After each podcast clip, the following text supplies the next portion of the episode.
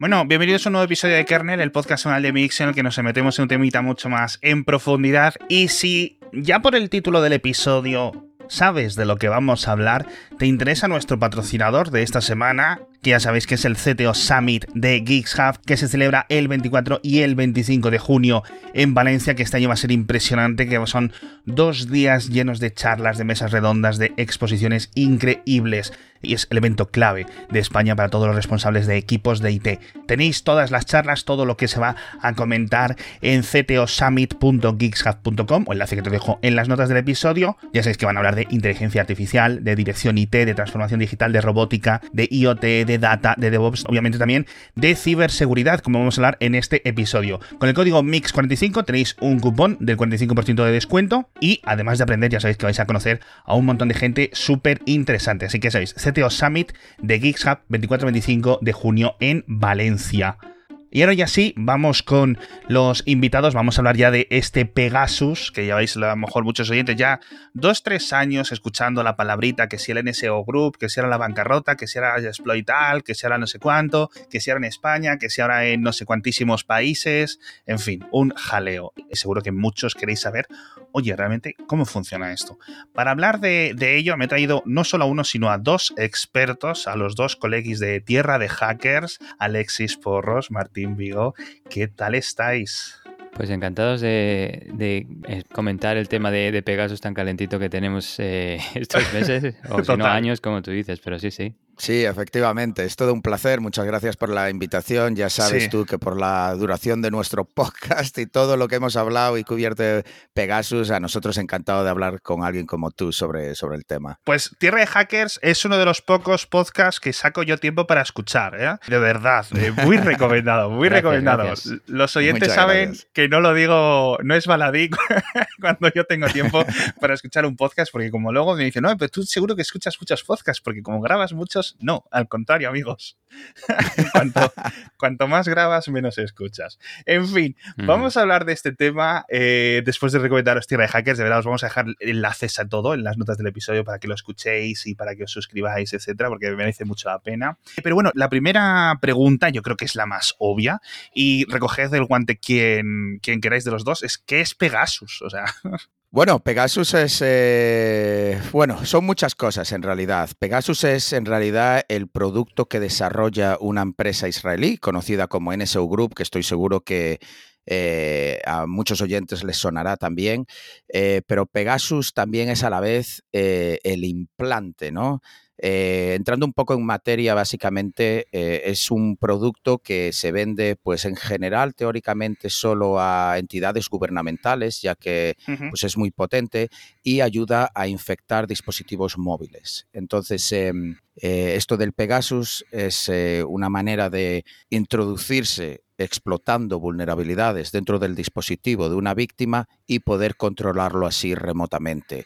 ¿Para qué remotamente? Pues normalmente suele ser para temas de ciberespionaje, pues por ejemplo, escucha de llamadas, obtener la agenda de contactos, los mensajes eh, y cosas de este tipo. Entonces es un software muy sofisticado eh, que permite explotar pues diferentes vulnerabilidades según se van descubriendo y hacerlo de manera que luego, pues digamos, de manera orgánica, eh, pues el operador de Pegasus eh, pues puede hacer lo que él quiera, ¿no? controlando, controlando ese teléfono. No sé si Alexis tiene algo más para añadir allí de detalles. Sí, bueno, básicamente Pegasus sinónimo de spyware, ¿no? De malware espía y, y, lo que permite, como dice Martín, cuando te infecta el dispositivo móvil, porque principalmente se enfoca o afecta a dispositivos móviles, eh, no a portátiles o otros sistemas, aunque podría. Pero cuando lo hace, cuando te infecta el móvil, pues tiene acceso a todo lo que tengas ahí, pasando por mensajes, eh, digamos, SMS o mensajes de plataformas de mensajería, como Telegram, Signal y similares, eh, tus fotos, tus emails, tus contactos, llamadas y, mucho más. Una, un tema curioso es que eh, Pegasus se le conoce alrededor del mundo, pero en, Estados Unidos concretamente también se comercializaba, o no sé si eh, todavía se hace con el nombre de Phantom, porque hicieron una modificación para hacerlo más atractivo a, entidades americanas que eh, Phantom eh, era Pegasus que tenía hardcodeado, digamos, la capacidad de infectar teléfonos eh, de Estados Unidos. Así que también Pegasus Phantom, bueno, ahí. Puro marketing. marketing total. Que es como una variante, porque luego hablaremos sobre todo esto de las limitaciones que ha ido creando NSO, de las eh, quizás eh, relaciones o eh, los conflictos que pueda haber, digamos, dentro del, propio software, etcétera. Este, este tipo de software, que es que ya simplemente por cómo lo habéis pintado, parece que da mucho miedo, porque que te puedan infectar cualquier teléfono de forma remota y sacar todo eso en plan, vale, wow, ok, vale, putada. ¿Esto es como una evolución o es parecido o es similar o cómo está relacionado, por ejemplo, con el típico software que tienen muchas policías de todo el mundo, incluso en los aeropuertos, que te dicen, dame el móvil y, te lo registran, te lo pinchan en un, en un USB y te extraen los datos del móvil? ¿Es parecido? ¿Cómo funciona? Bueno, ese tipo de software que hay empresas tipo, si no, me, si no recuerdo mal, Celebrite, esos abusan más a hacer una copia de seguridad, digamos, de, tu sistema y luego al tener esa copia de seguridad pueden extraer datos y ver, y ver bueno, verlo todo, ¿no? Igual, eh, fotos, mensajes, todo más, pero en, offline, digamos. Eh, creo que no te infectan, eh, el, no, no, tienen, digamos, persistencia, es solo una vez y bueno, esa sería, digamos, la principal diferencia. No abusan de un exploit, de una vulnerabilidad en el software que corre en los móviles como, como utiliza Pegasus, sino que más bien abusan de una funcionalidad, que es la copia de, seguridad. Sí, y luego, luego la diferencia también un poco más genérica es que lo que sucede en aeropuertos o con este tipo de software, como bien mencionaba Alexis, es que se trata de análisis forense, mientras que con Pegasus estamos hablando de infectar eh, un teléfono. Y la diferencia está en eso, en que normalmente en un análisis forense, pues tú tienes acceso al teléfono, a una copia de seguridad y extraes los datos ya existentes en el teléfono, mientras que cuando tú infectas un teléfono es que quieres en tiempo real poder ir extrayendo datos o incluso cambiar funcionalidades como activar un micrófono, activar la cámara, para obtener todavía más información. Eh, ahí es donde están las diferencias. Sí, porque aparte de NSO, obviamente no es el único software que existe, es decir, quiero decir, cerebritos eh, programando este tipo de, de, spyware hay en todas partes, en múltiples agencias de todo el mundo tienen, empresas privadas, etcétera.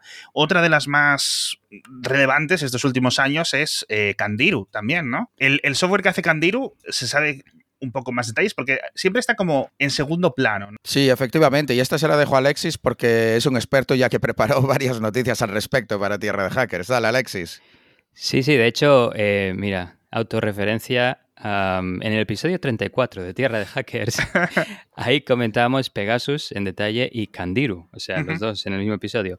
Eh, así que, básicamente, Candiru es eh, también otra empresa eh, eh, el tema es que Israel es muy, muy interesante porque Israel tiene una mentalidad de muy startupish, eh, muy, mucho emprendedor y hay mucha, muchos, muchas personas que pasan por el servicio militar, la unidad de esta 8200, que es como la NSA de, Israel. Cuando acaban el, servicio militar ahí se les, se les em, motiva para crear sus propias empresas y como tiene el conocimiento de este un poco más de, inteligencia militar y privacidad y todo esto, pues crean este tipo de empresas y de ahí vienen NSO Group, vienen Candiru, como has dicho, que se formó en el 2014, si no recuerdo mal, y em, es, también muy similar a, Pegasus, pero igual se usa un poquito menos y normalmente utiliza más el tema de phishing, ingeniería social tradicional vía links en, emails y también en mensajes, ¿no? Pero em, lo que un poco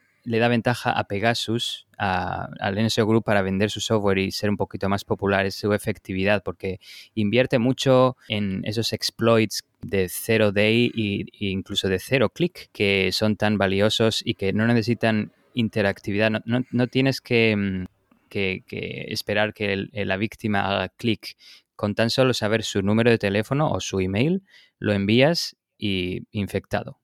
Es, que es una locura, porque esta era justo mi siguiente pregunta, es decir, ¿qué necesitas saber? Imagínate, yo ahora mismo la lío en Twitter y enfado a muchos gobiernos, vale, ok.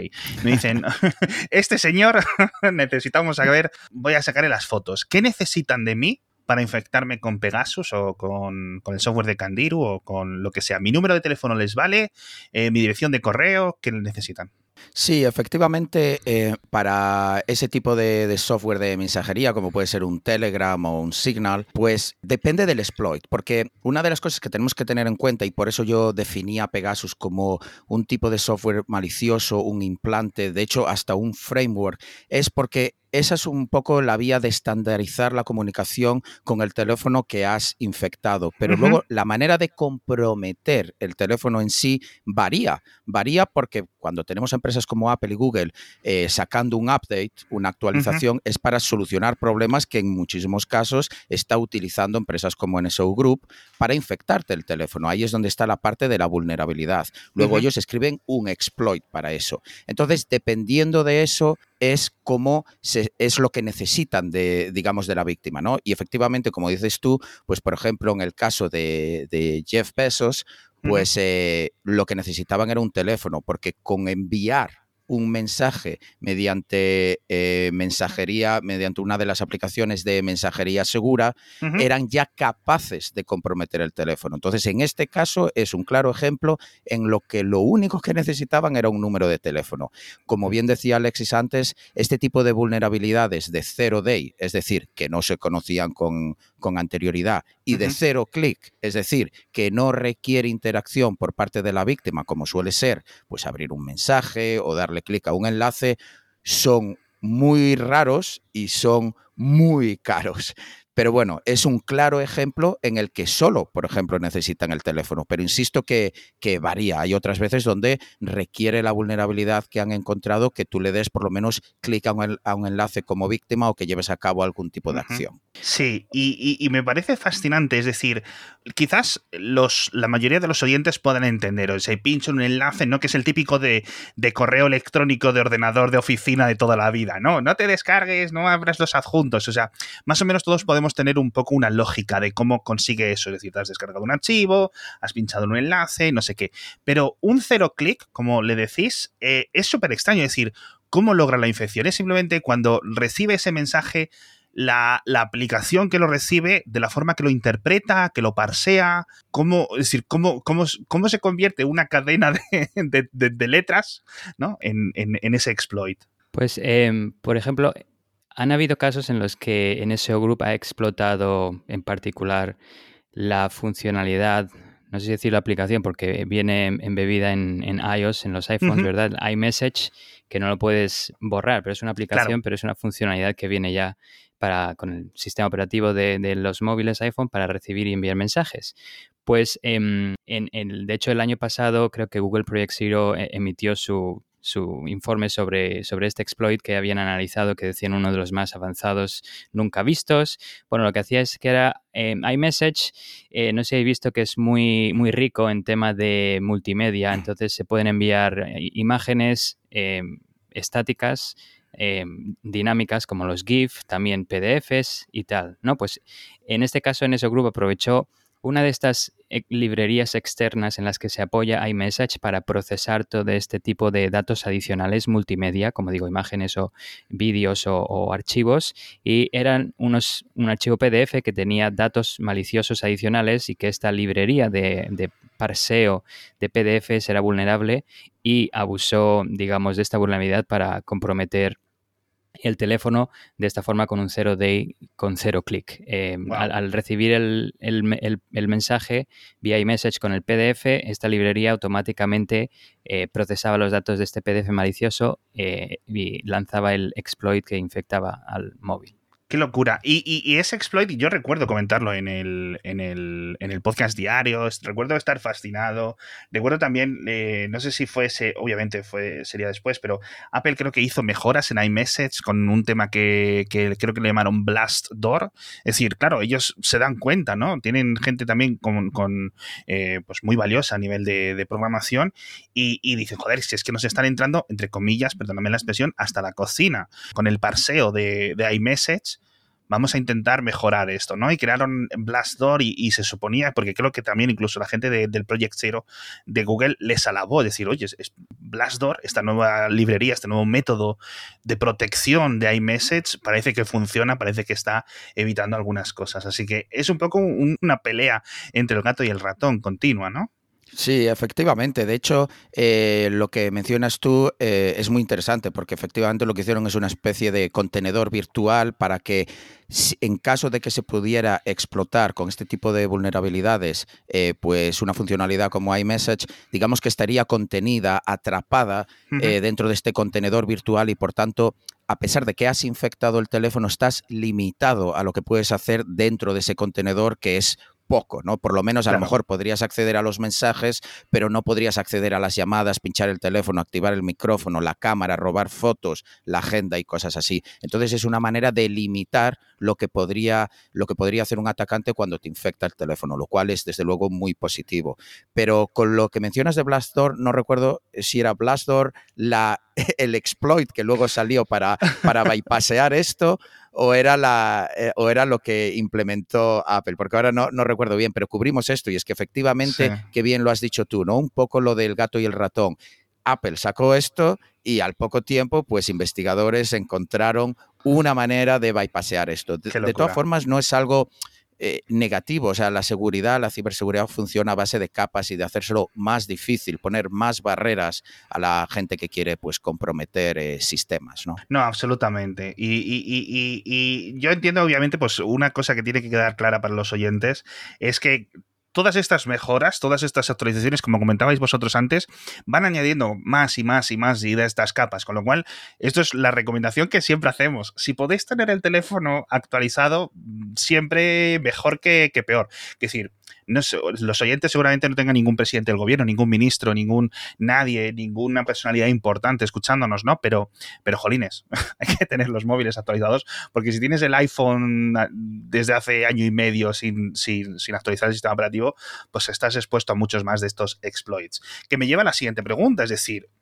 estos exploits no todos los desarrollan estas empresas, de hecho creo que ni la mayoría los desarrollan estos los empleados de estas empresas, sino que los compran directamente, ¿no? Bueno, pues en este caso em, NSO Group tiene un, grupo, según dicen, que se llama NSO Core Research Group, que tiene, según dicen, alrededor de 20, 20 o 30 desarrolladores, que según he leído... Eh, a veces están dos días sin dormir y cuando no duermen se vuelven locos y bueno. Eh, hay un artículo muy bueno en New Yorker que, explica todo esto con detalles porque eh, el, aparentemente el periodista tuvo acceso a, igual es amigo, bueno, comenta ahí su, su relación y sus respuestas con, con, el CEO de NSO Group y fue a visitar las oficinas y de hecho menciona, hablando, relacionándolo con el tema del informe de Google Project Zero, los desarrolladores de ese exploit imprimieron, dijeron, el análisis de Google y lo pusieron en, en, la pared como, como trofeo, digamos, en plan. Qué bueno. Pero no, pero volviendo al tema, eh, tienen, tienen, tienen su propio equipo, pero como también dices, hay esta empresa, por ejemplo, se llama Cerodium, que tiene, que es un broker, digamos, un agente de compraventa de exploits de Zero Day. Eh, y se puede ir a su, a su web y ahí se ve como una especie de tabla periódica de los elementos ¿no? que hemos estudiado en, el colegio. Y ahí ponen un poco los precios de, de los exploits. Curiosamente, eh, Android y, o sea, los más caros son los, los que los de Zero Click, Zero Day, que Android está valorado en 2,5 millones, curiosamente más que iOS, que está valorado en 2 millones. Supongo que eh, está tan, tan explotado el tema de, Apple que igual en Android falta un poquito más de, exploits. Pero y también creo que hay una empresa francesa que he olvidado su nombre, que también eh, está en temas de... Vulter, creo que es Vulter, ¿no? Sí. Puede ser. Sí, curiosamente lo que mencionabas tú, Alexis, de la compraventa, eh, sí, por ejemplo, Kevin Mitnick, uno de, estos hackers que mucha gente conocerá porque fue así de los primeros y tal, eh, pues también se dedica a esto. Lo que pasa es que él hace de intermediario, que es otra manera, otra vuelta de tuerca a esto, y es que muchas veces, pues estos eh, investigadores, o sea, las capacidades técnicas para, para desarrollar un, bueno, ya para encontrar una vulnerabilidad, pero luego desarrollar un exploit que saca ventaja de esa vulnerabilidad, hay muy poca gente que llegue a esos niveles, sobre todo de exploits de nivel que utiliza Pegasus. Y mucha gente prefiere mantenerse en el anonimato o incluso trabaja a lo mejor, esto es especulación pura mía, pero ya trabaja para gobiernos como puede ser la NSA y quiere hacer dinero pues al lado, ¿no? Y aparte se paga mucho mejor, se paga en millones de dólares. pues quiere mantenerse en el anonimato. Entonces utiliza, otras figuras, como puede ser eh, Kevin Mitnick, para vender sus exploits. Kevin Mitnick tiene los contactos pues, con gobiernos y empresas y a la vez tú le puedes contactar a él. Entonces él se lleva una pequeña comisión y es, digamos, otra vuelta de tuerca a este mundo de, los exploits. Es como un agente de las estrellas, es decir, de los, de los actores de Hollywood. ¿no? sí. sí, tal cual, tal cual. Grande Kevin, madre mía. Ostras. Sí, sí. Charlie Miller, Charlie Miller era otro eh, que él escribía exploits y lo, y lo mencionaba, porque también luego entramos un poco en la, en, digamos, la moralidad de esto, ¿no? Tú estás escribiendo exploits muy, muy, muy potentes que afecta a los sistemas de millones de personas por todo el mundo y vendiéndolos a gobiernos o a un intermediario o a una empresa que lo va a revender después. Claro. Pero bueno, él decía que él no moralmente no tenía problema con eso. Pero todo esto lo decimos desde el punto de vista de un amigo me ha dicho que un amigo me ha dicho que, ¿verdad, Martín? claro, claro, por supuesto. o sea, si yo mañana escribo a Kevin preguntando por vosotros dos, no, no vas a ver nada, ¿no? Nada, nada. Eh, bueno, obviamente habéis hablado de una cosa que me ha parecido muy curiosa y que quizás se tenga mm, un poco de, pie a, la, a una interpretación, interpretación un poco errónea, porque hablabais de precios, ¿no? Cuando hablamos de un precio de un de un zero day, de un zero click, etcétera, decíais, bueno, los de Android son un poco más caros. Esto tiene que ver más, como decíais, con la disponibilidad de ellos, es decir, cuánta gente esté ofreciéndolos, es decir, claro, coño, como decíais también, no hay muchos, es decir, no hay una, librería de, ellos eh, constantemente porque además van siendo parcheados y van siendo inutilizados. ¿Tiene que ver más con la dificultad del sistema operativo o más con la oferta y demanda de ese tipo de, exploits? Eh, yo creo que tiene que ver con la, sobre todo con la, con la oferta. Y esto lo digo en base a la empresa que mencionaba eh, Alexis Cerodium, que ellos hicieron un post y de hecho, eh, pues eh, en Twitter, en el mundillo de la ciberseguridad, causó bastante revuelo y era que habían subido y, compraban más caro los exploits de Android. Digamos que hubo como mucho, durante mucho tiempo se pagaba mucho más caro los exploits a sistemas de iOS, de los teléfonos de Apple, porque eran más difíciles de explotar eh, por, por, naturaleza son sistemas cerrados, es decir, el código no está disponible, por tanto es más difícil hacer la ingeniería inversa y encontrar exploits. Pero sí causó revuelo porque Google empezó a mejorar muchísimo eh, su sistema operativo y se pasaron a pagar más caros los exploits de Android. Entonces yo diría que eso lo que nos demuestra es que por un lado, según decía Cerodium, era básicamente porque les llegaban menos exploits de Android y por tanto tenían que pagarlos más caros. Entonces, esto me saca dos preguntas que yo creo que, son lógicas porque las hemos visto. Muchas de estas grandes empresas tecnológicas tienen su programa de pago de recompensas para decirle a estos grandes programadores, oye, ¿tienes un exploit de estos? En vez de irte a hacer Odium, vente conmigo, yo te lo doy y me quito de problemas futuros, ¿no? ¿Son efectivos estos programas? ¿Son, como he escuchado en alguna ocasión, antiefectivos? Es decir, lo que hacen es aumentar el número de personas buscando este tipo de vulnerabilidades. ¿Qué sensaciones tenéis? Las recompensas te refieres a los Back Bounty Programs. Exacto. Sí. Pues yo creo que no todo es dinero y de hecho em, he leído que, bueno, muchos de los de NSO Group son muy patriotas eh, y, creen en, algunos creían, supongo que hasta que se vio el tema de, mm, del escándalo este del periodista que mataron eh, los, los saudíes, ¿verdad? Eh, que, que, en ese grupo estaba un poco así el vigilante ¿no? del mundo, un poquito intentando ayudar a las, a las fuerzas del orden a, a luchar contra el terrorismo, pero cuando sucedió ese, asesinato, muchos de los desarrolladores de NSO em, se fueron. Pero ahí queda el tema de que estaban porque creían en, la causa, creían un poquito también en el patriotismo, así que igual no todo es dinero, aunque seguro que les pagaban muy bien.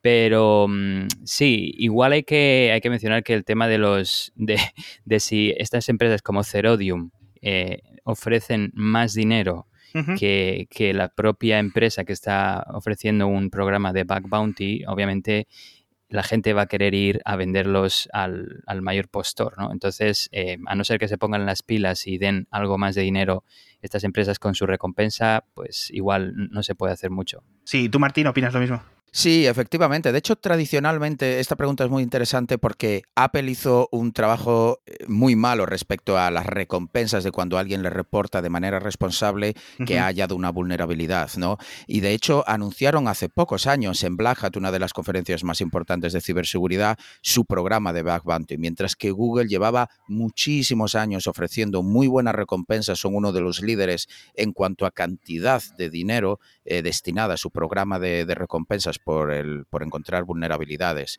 Y eso era algo que la comunidad se quejaba muchísimo, porque si tú tienes por un lado eh, alguien que te ofrece, insisto, un millón, dos millones de dólares. Ha habido vulnerabilidades con exploits, bueno, más que vulnerabilidades, el exploit en sí, por dos millones de dólares y, nadie, y una empresa no te ofrece nada. Y digamos que la legalidad, a ver, yo no soy abogado, pero no, es que sea algo ilegal vender, vender eso.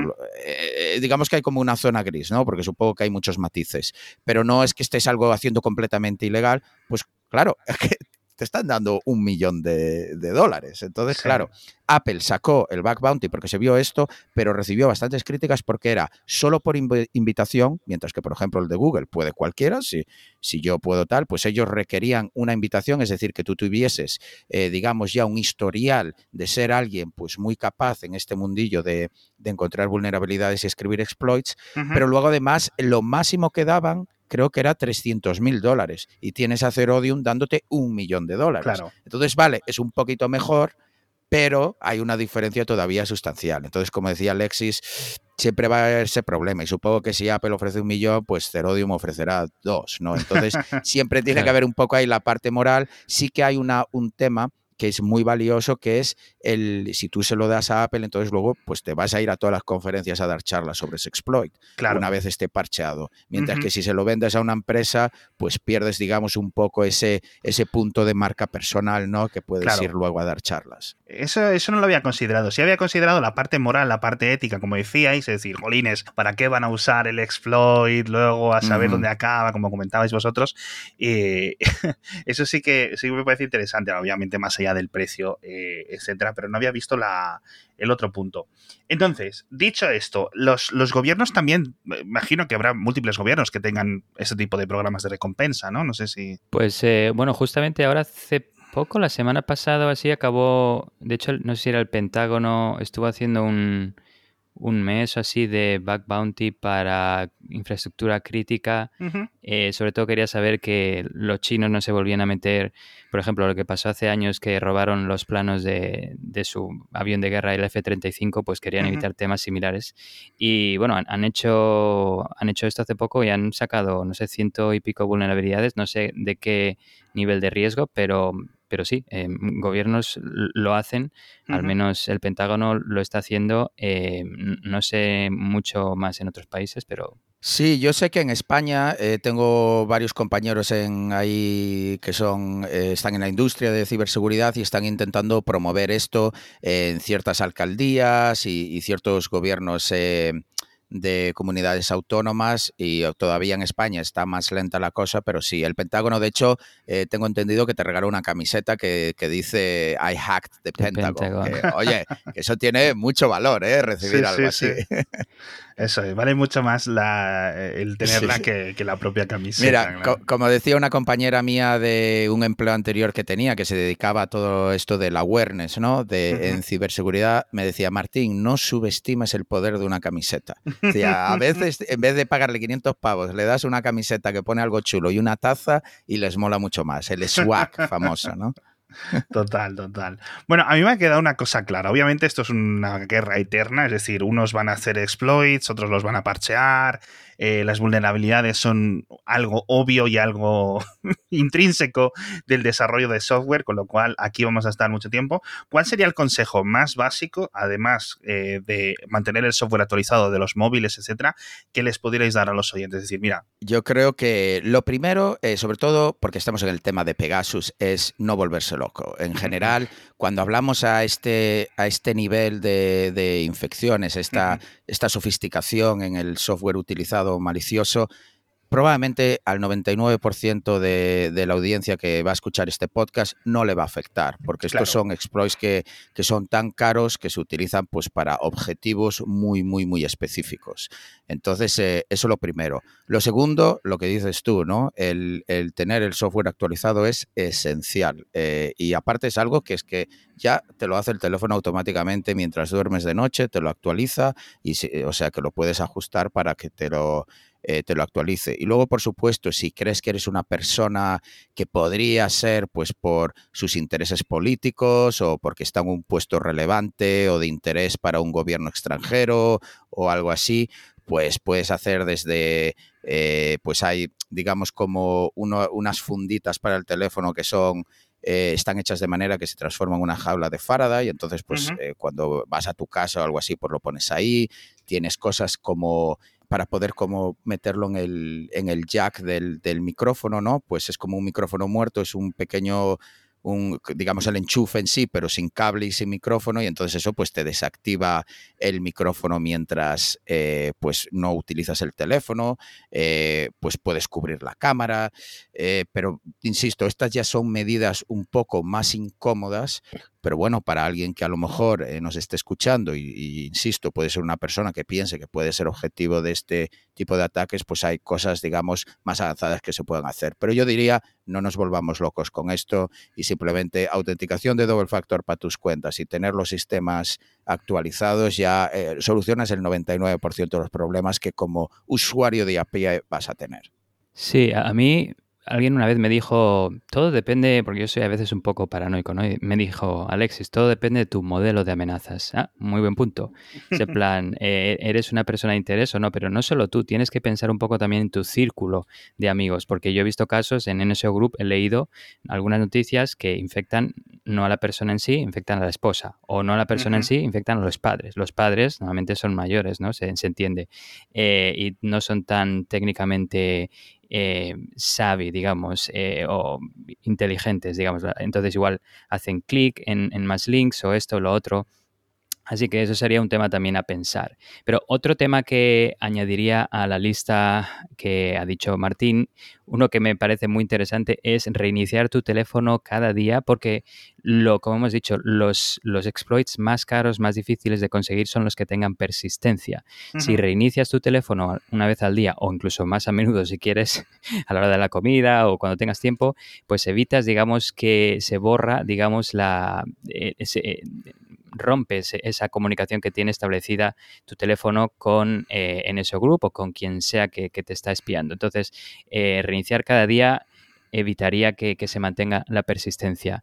Em, también el tema de no instales más aplicaciones de las que necesites, porque algunas de ellas pueden tener vulnerabilidades eh, que vienen con ellas, aunque como hemos dicho, en ese Group se ha enfocado básicamente en temas mayoritariamente iMessage, entonces aplicaciones que vienen con el, con el sistema operativo. Alguno también, si quiere y tiene espacio y tiempo, pues hacer copias de seguridad por lo que pueda pasar, nunca se sabe si el spyware te puede borrar algo, o incluso para analizar. Con esta herramienta que ha sacado hace poco Amnistía Internacional, puedes analizar tus propios backups de iTunes y analizar si estás infectado o no me, habéis dejado un poco fascinado, porque es que hay unas cosas que las que no me sonaba, o sea, el tema de la persistencia, obviamente, sí lo conocemos los oyentes, pero sí es cierto, coño, es una solución fácil, ¿no?